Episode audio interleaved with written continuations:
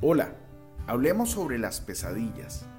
Hoy es 12 de febrero y te saluda el pastor Carlos Ballestero desde Ghana, en África.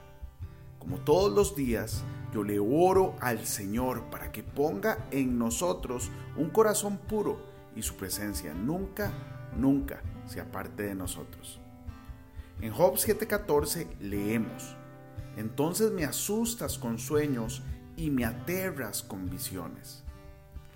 Hoy te quiero recomendar leer y meditar en Job capítulo 7 del versículo 1 al 15. Mira, el diablo tiene una falsificación para todo lo que hace Dios. Dios no es el autor de la confusión. Un sueño que trae confusión no es de Dios. El espíritu de Dios no es un espíritu de miedo. Algo que viene a asustarte no es el espíritu del Señor. Satanás te dará una imagen de algún evento maligno y te dirá que ese sueño va a suceder. Muchos cristianos han sido atrapados en desastres, muertes prematuras y toda clase de maldad por sueños demoníacos. La gente es atrapada en la esterilidad por medio de sueños.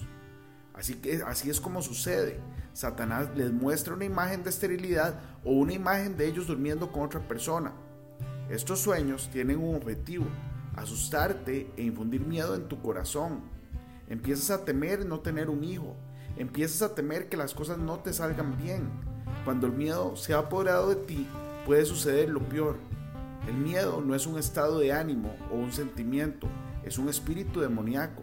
Recuerda lo que dicen las escrituras, porque Dios no nos ha dado un espíritu de temor. Recuerde que Job finalmente experimentó lo que temía, Dios lo había bendecido con casas, con tierras, con prosperidad, con hijos y grandes riquezas.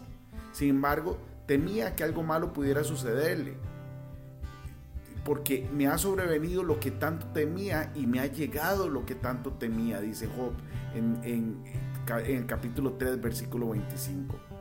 Ten cuidado con las cosas que temes, porque las cosas que temes sucederán. Por eso Jesús decía a menudo, no temas, solo cree. Hoy bendigo tu vida en el nombre de nuestro Señor Jesucristo. Amén y amén.